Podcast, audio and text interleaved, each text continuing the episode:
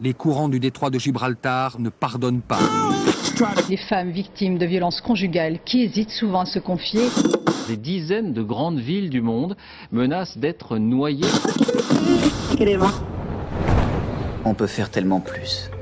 Peut-être sauver ce monde. So Good Radio. 10 minutes pour sauver le monde.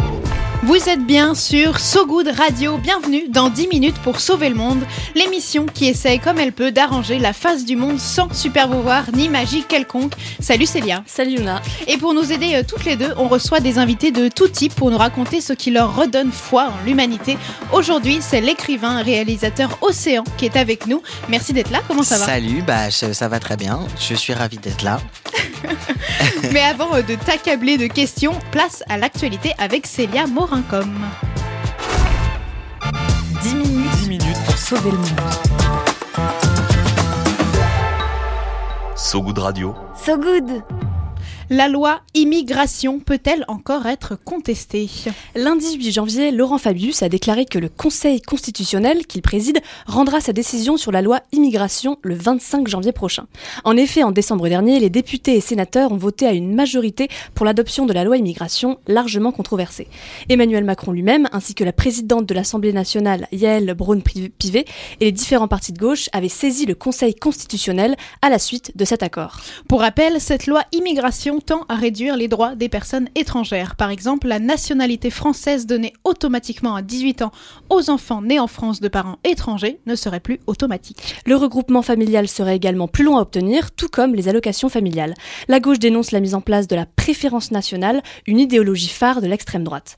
Mais ce dimanche 7 janvier, dans l'Humanité et Mediapart, 201 personnalités ont signé une tribune appelant à manifester dimanche 21 janvier contre la loi immigration. Ces, ces personnalités issues du monde civil, culturel et politique dénoncent une loi dangereuse qui va à l'encontre de nos principes de solidarité.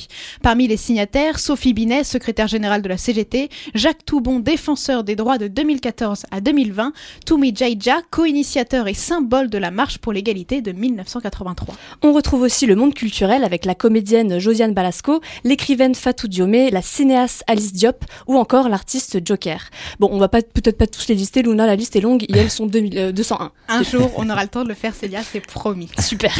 La tribune dénonce donc cette loi rédigée sous la dictée des marchands de haine, expression qui désigne l'extrême droite. Les signataires ajoutent que cette loi ne répond pas aux causes de l'exil forcé d'hommes, de femmes, d'enfants fuyant les guerres ou le réchauffement climatique, et va à l'encontre des conditions dignes d'accueil.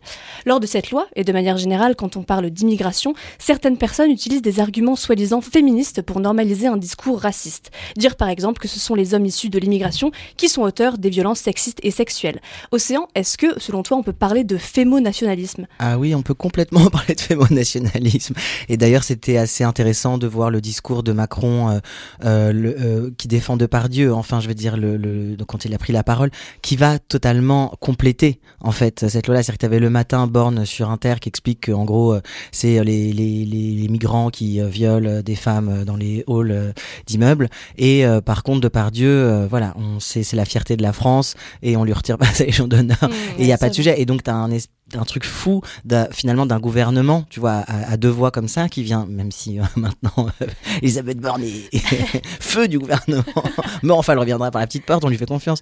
Et tout d'un coup, tu as comme ça un double discours qui est en fait le même, qui vient dire certains hommes, certains hommes, euh, voilà, on, s'occupe des questions de violence sexuelle et des violences aux femmes quand c'est des, des non blancs en fait, mais quand c'est des, des, blancs, des hommes puissants, des hommes comme Depardieu, voilà, qui, qui font partie du, du patrimoine patrimoine euh, voilà, culturel, alors, euh, alors on est au-dessus des lois en fait. Et alors même le président peut dire euh, je doute de la véracité de cette vidéo, donc mettre en, en, doute le service public lui-même. Enfin, je veux dire, tout était fou. Mais en fait, c'était très clair, c'est-à-dire clairement, bah, d'ailleurs, on, ça a toujours été le cas. Je veux dire, quand Nadine Morano tout d'un coup était féministe parce qu'il y avait la burqa, tu mm. à, chaque fois, c'est toujours les mêmes cibles. Et la droite ne se réveille que quand ils peuvent instrumentaliser le féminisme à des fins racistes. Mm. Bah, super, merci beaucoup pour cette explication, euh, Océan. 10 minutes pour sauver le monde. So Good Radio. So Good Océan, tu es auteur, réalisateur, acteur, militant à tes heures gagnées, si je puis dire. Après avoir euh, réalisé deux séries documentaires, tu débarques avec un livre. Trois séries, il y avait, il y avait Trois trois séries, excuse-moi, mais il y en a tellement, j'en oublie. Avec trois séries documentaires, tu débarques avec un livre Dans la cage, une autobiographie socio-pornographique où tu viens interroger les paradoxes entre imaginaire érotique et valeurs militantes. C'est un ouvrage intime mais aussi euh, totalement sociétal. Dans ce récit, bon, ça va révéler un léger indice sur ton âge, mais c'est utile. Tu dis à un moment donné. Il est vieux. c'est pas que dit. vieux. Tu dis à un moment donné que tu aurais aimé être comme ton idole d'enfance. Certains et certaines reconnaîtront le générique entre mille. Je suis Adam, prince d'Eternia, défenseur du secret du château des ombres. Mon secret, c'est de posséder une force fabuleuse depuis le jour où j'ai levé mon glaive magique en criant par le pouvoir du crâne ancestral. Je détiens la force toute puissante. La force euh, toute puissante d'Adam qui se transforme en Musclor, personnage épique des années euh, 80 de la série Les Maîtres de l'Univers, équipé de son fameux glaive levé vers le ciel. Mais alors, Océan, est-ce que tu as fini par devenir Musclor ou pas?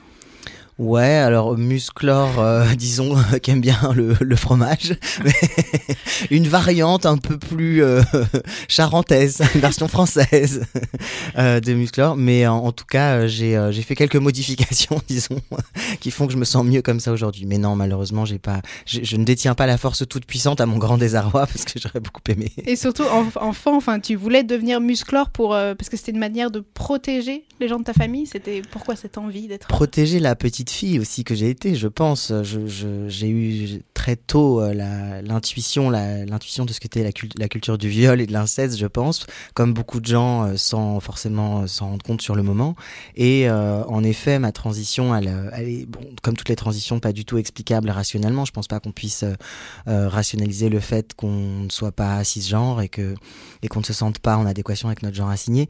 Néanmoins, je trouve que c'est pas honteux de reconnaître que les violences sexistes et patriarcales euh, euh, nous mettent dans une insécurité qui fait qu'on peut avoir euh, avoir des stratégies de survie en fait qui qui peuvent aussi être mm, en partie, en tout cas euh, la transition, qui peuvent en tout cas participer à, expliquer la transition, même si encore une fois c'est tout à fait insuffisant. Mais euh, oui, clairement, je pense que euh, avoir la force, détenir la force toute puissante, c'était une façon de, oui, de pas de pas se faire emmerder quoi. Puis en fait, bah voilà, ça marche pas trop. Eh bien, écoute, libre à toi d'être l'enfant que tu étais ou de te prendre pour Musclor le reste de cette interview. Il y a pas de souci. On a 10 minutes et quelques-unes de plus pour sauver le monde. C'est parti.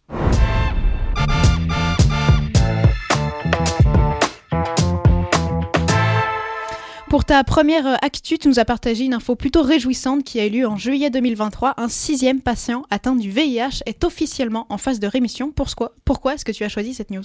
Alors j'ai mis beaucoup de temps à trouver quelque chose de positif dans l'actu On comprend. on actuelle. J'étais là genre ah bon, il faut vraiment que j'ai une bonne nouvelle. Mais mon Dieu, où est-ce que je vais trouver? Donc euh, non non, mais il y avait cette information qui m'avait euh, marqué, qui est forcément euh, symboliquement euh, importante euh, pour moi euh, au regard de la communauté aussi transgenre à laquelle j'appartiens et où il y a une vraie- un vrai enjeu de VIH.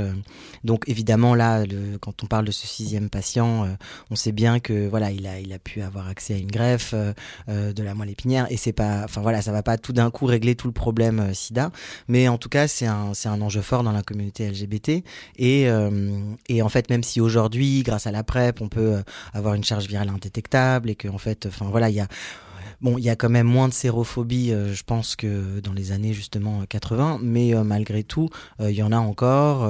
Il y a encore un manque d'éducation aussi. Il y a encore plein de jeunes qui qui se protègent pas. Euh, aussi fou que ça puisse paraître, des gens qui qui, qui ne se rendent pas compte qu'ils peuvent euh, voilà attraper le le, le VIH et euh, et plein de gens qui en meurent aussi parce qu'ils n'ont pas le parcours de soins adéquat, notamment euh, les personnes trans migrantes. euh, moi que j'avais pu aussi rencontrer quand j'avais euh, passé du temps à Accept Tester, l'association de, de trans de communautaire d'autosupport voilà par et pour qui est vraiment une asso extraordinaire qui fait un boulot merveilleux avec qui on a monté le, le, FAST, le Fonds d'action sociale trans, pour aider de manière très rapide euh, des personnes euh, dans une immense précarité euh, en leur donnant directement voilà accès à un logement, enfin voilà pour qu'elles elles, elles s'enfoncent pas dans la, précarité et avec évidemment tout un, entourage aussi qui leur permet de voilà de faire leurs démarches administratives à l'hôpital et tout. Et c'est vrai que quand je les avais, j'avais passé un petit peu de temps là-bas, j'ai été assez impressionné du travail qu'elles faisaient, mais aussi du voilà du nombre de gens qui peuvent être qui ont été contaminés et puis qui parce qu'ils changent de pays, qui migrent, des, femmes travailleuses du sexe notamment euh, qui migrent, euh, voilà, qui sont dans une galère et elles prennent plus leurs médicaments. Et donc en fait c'est un vrai enjeu de santé publique que Acceptez d'ailleurs prend euh, très très bien en charge.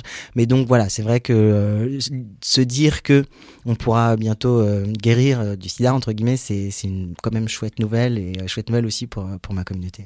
Oui, tu parlais de PrEP, donc pour c'est un traitement Ouais. préventif euh, au euh, VIH. Il y a, comme tu dis, enfin ça concerne euh, beaucoup de gens. Il y a 180 000 personnes euh, qui vivent avec le VIH en France. Et tu parlais aussi du manque euh, d'informations. Il y a beaucoup de jeunes qui ont des idées reçues sur le VIH. Il y avait Ouais. un sondage IFOP de SIDAction 2022 sur les idées reçues sur le VIH et le SIDA chez les jeunes qui révélait que 37% des sondés, donc quand même des personnes âgées entre 15 et 24 ans, euh, qui pensaient qu'il existait un vaccin justement pour empêcher la transmission euh, Ah du sida. Comment ça se fait qu'il y a encore autant de clichés autour du VIH euh, et du sida pour toi Bah, je pense parce que tout simplement, vu que ça a d'abord concerné majoritairement euh, les personnes toxicomanes et euh, les personnes gays et trans, bah le tout le monde s'en foutait. Enfin, tu vois, c'est quand tu regardes le- la, la façon dont ont été euh, traitées, prises en charge, plutôt non prises en charge les, les personnes séropositives.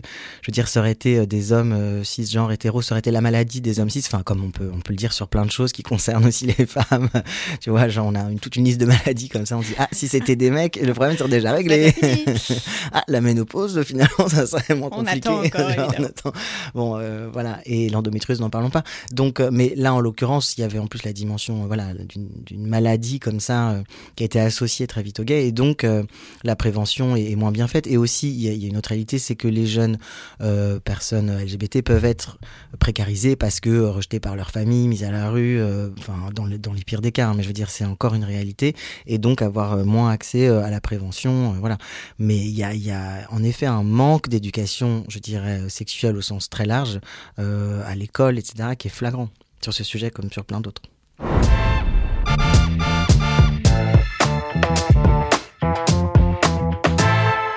Le 7 janvier avait lieu la cérémonie américaine des Golden Globes qui récompense les, films et séries de l'année 2023. À cette soirée hollywoodienne, la réalisatrice française Justine Triet a remporté deux prix pour son film Anatomie d'une chute. On écoute. Personne n'ira voir ce film. C'est trop long, ça prend beaucoup de temps, il n'y a pas assez de musique, un couple qui se bat, un suicide, un chien qui vomit, bon, vraiment.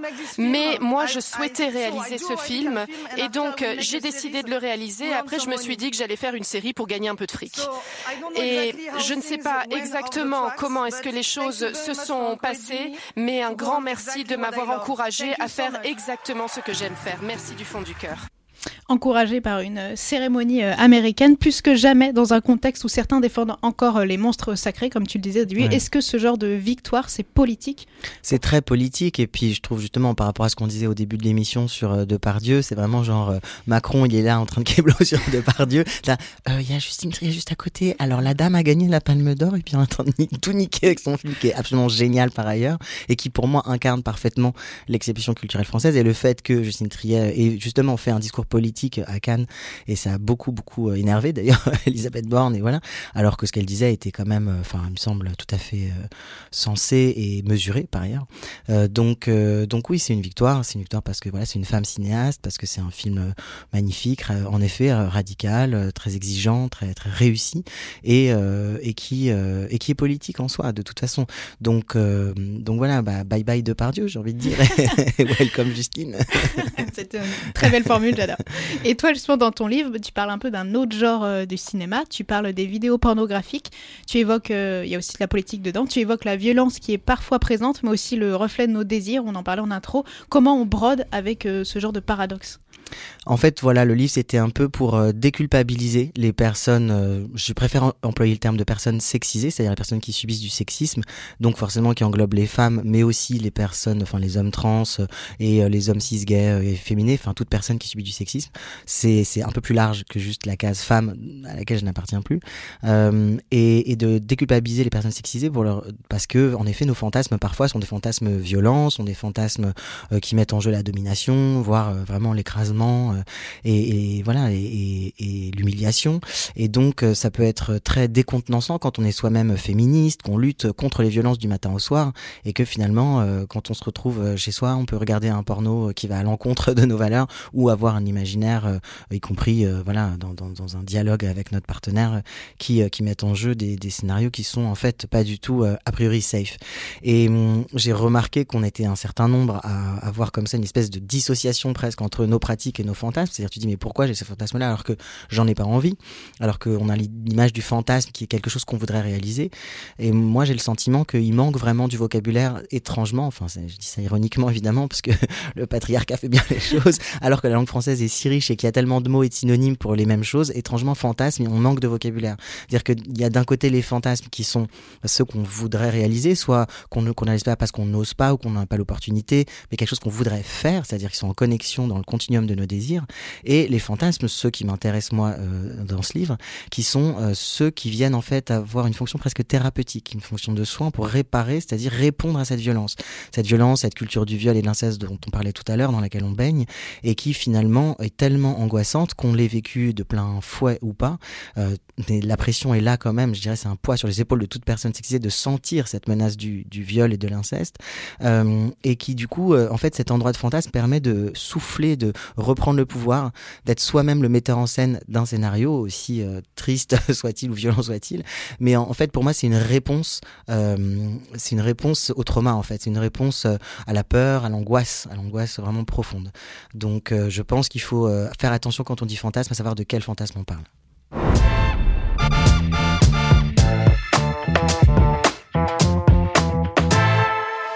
Il y a dix ans, la manif pour tous défilait dans les rues de Paris, banderole rose et bleue à la main pour crier son désarroi et son désaccord vis-à-vis du mariage pour tous et toutes. Un enfant a besoin de ses deux parents pour vivre, pour se construire. Et puis c'est contre la loi de Dieu. Les gens ont oublié Sodome et Gomorre. Ils ont la mémoire courte, les hommes. Ils ont la mémoire courte. Qui aurait cru Oui, c'est vraiment cette intervention est incroyable. Qui aurait cru qu'une décennie plus tard, celle que certains d'entre eux utilisaient comme excuse, l'Église, autoriserait la bénédiction des couples homosexuels? Pourquoi t'as voulu nous parler de cette annonce du Vatican, Océan? Bah, on a été quand même, euh, nous, la communauté LGBTQI+, très traumatisés par la manif pour tous et ce genre de phrases qu'on pouvait entendre à la télé. Alors, on- parfois, on arrivait à rigoler, mais c'était quand même euh, très angoissant. Ils ont été reçus euh, quand même par le président à l'époque. Et donc, il y avait vraiment un truc, euh, enfin, voilà, qui était, qui, était, qui était dur à supporter. Et en effet, avec euh, l'Église, comme ça, très fort euh, contre, contre les LGBT, quand on connaît le niveau de violence sexuelle et de pédocriminalité au sein de l'église, on a vraiment de leur dire mais géré vos bails, occupez de vous. Enfin, je pense que s'il y a un endroit qui est problématique, c'est pas deux, deux personnes qui, qui baisent ensemble, quel que soit leur genre, c'est plutôt euh, vous, le système organisé euh, autour de la pédocriminalité.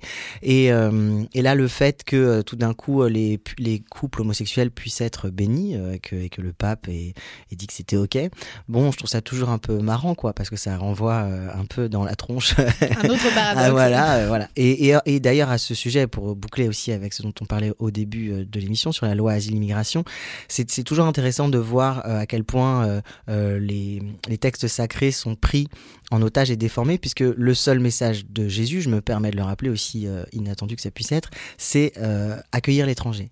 C'est-à-dire que tous euh, les évangiles ne sont que le seul message, vraiment numéro un, je veux dire. hein. Après, il y a d'autres détails, il y a d'autres trucs, mais le message number one, c'est vraiment accueillir l'étranger. Donc c'est intéressant de voir que tous ces gens qui se disent catholiques et qui suivent, qui suivraient les règles de la Bible et de Dieu sont les plus xénophobes. Et tu disais, comme tu disais au début, la médi- ah, médiatisation de pour tous, ça a été un événement euh, super euh, violent à vivre pour euh, beaucoup de personnes queer. Dans ton livre, toi, tu exprimes deux notions, celle de la lesbophobie intériorisée et de la lesbophobie ambiante, donc deux formes de discrimination liées aux femmes lesbiennes. C'est des situations qui peuvent aussi jouer sur la façon dont on va vivre nos relations amoureuses quand on est queer pour toi? Oui, c'est-à-dire que quand on, bah, c'est un peu ce que ce que je disais aussi tout à l'heure en parlant du, du sida, c'est-à-dire que, enfin, ça rejoint en tout cas ce, ce sujet-là, c'est-à-dire quand on te dit que ta vie ne vaut rien, quand on te dit que tu n'es pas légitime, quand on te dit que ta, ta ton orientation sexuelle ou ton voilà l'amour que tu peux avoir, il ne il ne vaut rien, il n'est pas il n'a pas lieu d'être. Euh, il y a forcément un endroit de toi qui va se détester et qui peut-être justement va du coup plus se mettre euh, à, risque. C'est-à-dire quand on regarde les chiffres euh, de contamination chez les gays, c'est aussi bon de toute façon ma vie ne vaut rien. On me l'a assez répété, donc autant se laisser contaminer. Enfin je veux dire, tu vois, il y avait un... et nous, je trouve en tout cas moi en tant que lesbienne à l'époque, il y avait vraiment ce truc de bon bah de toute façon c'est pas ça, c'est pas bien, c'est pas bien d'être lesbienne. Donc tu vas dans des histoires compliquées, foireuses, qui te font souffrir. Tu tu rejoues des aussi des relations toxiques. Euh, finalement parce que il euh, y a quelque chose de toi qui, qui, pense que tu n'as pas le droit d'être euh, d'être heureux, d'être heureuse. Donc c'est quelque chose qui, qui se déconstruit. Après chacun, chacune a plus ou moins intériorisé ça selon son âge, son milieu. Mais de toute façon, la société étant largement homophobe, lesbophobe, transphobe, c'est quelque chose qui peut prendre du temps et pour quand même pour tout le monde c'est plus ou moins euh, difficile voilà de, réussir à se dire j'ai le droit d'être heureux alors que bon ça devrait être la base. Merci beaucoup Ossan et maintenant on passe à notre jeu préféré.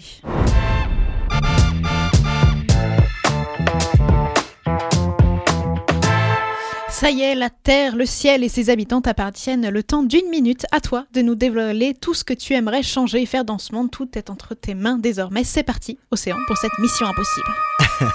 Alors déjà, bah, on peut commencer par l'actu, donc euh, faire annuler cette fameuse loi asile-immigration. Qui sait, peut-être qu'on va y arriver.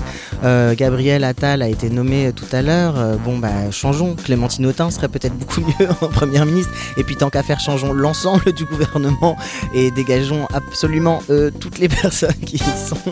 après, je dirais que l'urgence absolue, bien, c'est un cessez-le-feu à Gaza, bien sûr, et à plus long terme, mettre fin aux États-nations, abolir la police, abolir le genre la mention de genre sur les papiers d'identité, ça, ça serait bien aussi, ça sert à rien. D'ailleurs, les papiers d'identité ne servent à rien, donc je pense qu'il y a plein de trucs qu'on peut abolir.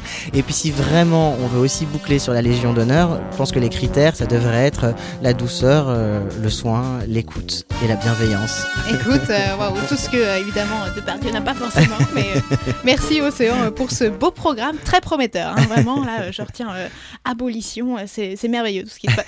abolition, révolution. Nouveau slogan. Viens voir un peu par ici. J'ai une bonne nouvelle pour toi. Dans le maillot. Le peigne dans le maillot. C'est l'heure du peigne dans le maillot océan. Ta mission est de nous recoiffer à l'aide d'une recommandation qui nous permettra de briller en société, que tous les regards se posent sur nous comme si on venait de repeigner notre mèche rebelle en sortant de la piscine. Et tu voulais nous parler du livre En bon père de famille de l'autrice Rose Lamy. Dans ce livre, elle analyse ce mythe justement des bons pères de famille et surtout de comment sont présentés les hommes violents. Elle parle aussi des violences intrafamiliales qui sont encore banalisées. Avant de te laisser parler, on écoute tout de suite une intervention de Hugues Moutou, préfet de l'Hérault après l'affaire Naël, jeune adolescent tué lors d'une intervention policière. Je sais qu'en euh, 2019, euh, le Parlement a interdit la fessée. Mais très franchement, de vous à moi, si demain vous attrapez votre gamin qui descend dans la rue pour brûler des véhicules de police, ou les caillasser des pompiers, ou piller des magasins, la méthode c'est quoi? C'est deux claques et au lit. C'est ce que faisaient nos grands-parents. Au vu de ce qu'on vient d'entendre. Voilà. On est toujours fiers de notre pays en fait. Ah, ça qui est bien quand tout le temps, à chaque intervention, c'est plus de fierté qui Plus de joie, plus de fierté. Au vu justement de ce qu'on vient euh, d'entendre, pourquoi le livre de Rose Lamy, En bon père de famille, est nécessaire pour toi? Bah, il est nécessaire et il rejoint d'ailleurs tout, tout ce dont on a un peu parlé euh, aujourd'hui parce que euh, finalement elle vient de manière assez euh, magistrale parce qu'elle est vraiment factuelle, c'est-à-dire euh, je je pense que c'est un très bon outil, y compris pour des personnes qui sont euh, sceptiques par rapport au féminisme ou qui n'ont pas une grande culture euh, de littérature féministe, parce que elle, relate des faits et elle analyse euh, des champs lexicales dans les médias, dans la culture populaire, etc. Et elle analyse les, les, procès, la façon dont ça a été traité. Mais en fait, tout ça reste très évidemment brillant, mais factuel. Et du coup, je pense que c'est un très bon outil. C'est vraiment un livre qu'il faut avoir et qu'il faut avoir lu. Le premier aussi, d'ailleurs, hein, le discours sexiste dans les médias. Parce que ça permet de comprendre cette chose qui est tellement évidente qu'on ne la voit plus, qui est que les violences, enfin ça, nous rappelle que les violences sont avant tout au sein de la famille et qu'en fait cette figure du bon père de famille, comme on pourrait dire de l'acteur, euh, du, monstre sacré, etc., c'est évidemment euh, lui qui a le pouvoir, que ce soit à une toute petite échelle euh, au sein de sa famille ou sur un plateau de tournage ou enfin voilà etc etc. Et et en fait ce n'est pas un autre homme, c'est pas un autre homme qui est violent ou ce n'est pas un homme dissocié qui est violent, c'est exactement cet homme-là qui est euh, au cœur du pouvoir, c'est que organisé dans une société, organisé pardon par la société patriarcale et qui va euh, pouvoir être violent, violent sexuellement, etc. Et donc en fait cette figure du père de famille qui a été tellement construite comme ah oui c'est l'endroit, la famille serait l'endroit où on est protégé, euh, où on va pouvoir aller se réfugier, et absurde et fausse puisqu'il suffit de regarder les chiffres pour voir que euh, c'est le premier lieu des violences. Et, donc, euh, bon, ce dit bon père de famille est aussi euh, l'agresseur le, plus probable. Enfin, je veux dire, le père, c'est une figure, c'est-à-dire ça peut être l'oncle, ça peut être le grand-père, ça peut être le pote. Mais voilà. Et, donc, c'est marrant parce que moi-même, quand je l'ai lu, je pensais rien apprendre. Et finalement, enfin, rien apprendre, j'exagère, hein, je, je veux pas me la, péter. C'est pas, non, je sais, non, c'est vrai, c'est vrai, c'est pas ça. Je dis pas ça dans le sens, je sais tout sur tout, mais plutôt en mode, bon, bah, c'est des questions qu'on travaille déjà. Et en fait, non, en fait, j'ai appris plein de choses. Et en plus, ça m'a fait vraiment réfléchir à euh, comment, euh, dans l'intimité, euh, quand on a du pouvoir, finalement, aussi euh, petit soit, soit-il, mais si c'est sur d'autres personnes, on peut en abuser si on n'est pas très très au clair sur, sur ce qu'on veut faire de notre vie, en fait, et dans le monde. Merci Océan. Et on peut retrouver donc En bon père de famille de Rose Lamy aux éditions JC Lattès. Rose Lamy, Rose Lamy pardon, est également la fondatrice du compte Instagram Préparez-vous pour la bagarre et du livre Défaire le discours sexiste dans les médias.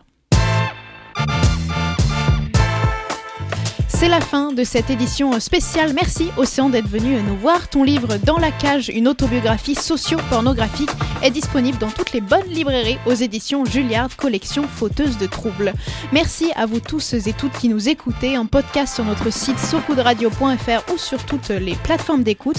Et on se quitte sur une chanson que tu as choisie, Océan. Oui. Nothing Matters du groupe The Last Dinner Party. Un petit mot sur ce choix? Ouais, bah je viens de les découvrir. Elles sont mortelles. L'album sort en février. Je suis trop fier de connaître un truc avant qu'il sorte complètement, même si en, apparemment toute l'Angleterre est déjà en, en okay. obsession sur ce, ce, girls band. Mais elles sont ouais baroque, rock. Euh, je les aime trop trop et j'aime trop cette chanson. Et ben on écoute ça tout de suite. À très vite sur So Good Radio. Salut Océan, salut Célia, salut, salut merci. tout le monde. I have my sentence now at last. I know just how you feel.